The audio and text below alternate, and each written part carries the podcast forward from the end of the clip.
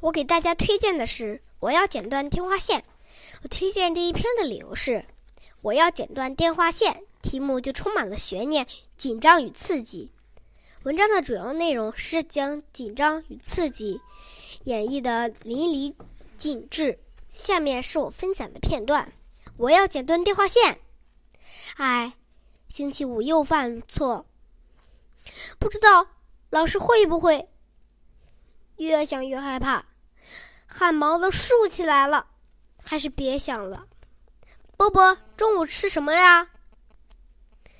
客厅里传来爸爸的声音，吓了我一大跳。好，那就两碗方便面，你一碗，我一碗。妈妈不在了，就这样随便吃吃好了。好，爸爸放下遥控器，咚咚咚。走向房厨房，开始做今天的午餐。叮铃铃，叮铃铃，不好啊！老师打电话来告状了。哦，我的天呀！老天保佑！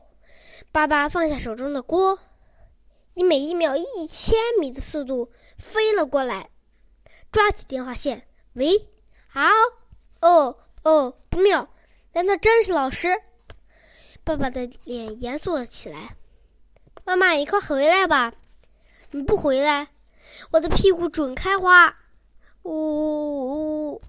可老妈远在杭州，不可能听到我的求救。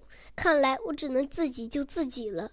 我拿起剪刀，匍匐前进，左躲右闪，蹲在电话线旁边，咔嚓，剪断了线。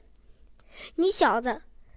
快要到手的生意给我搞砸了，看我怎么收拾你！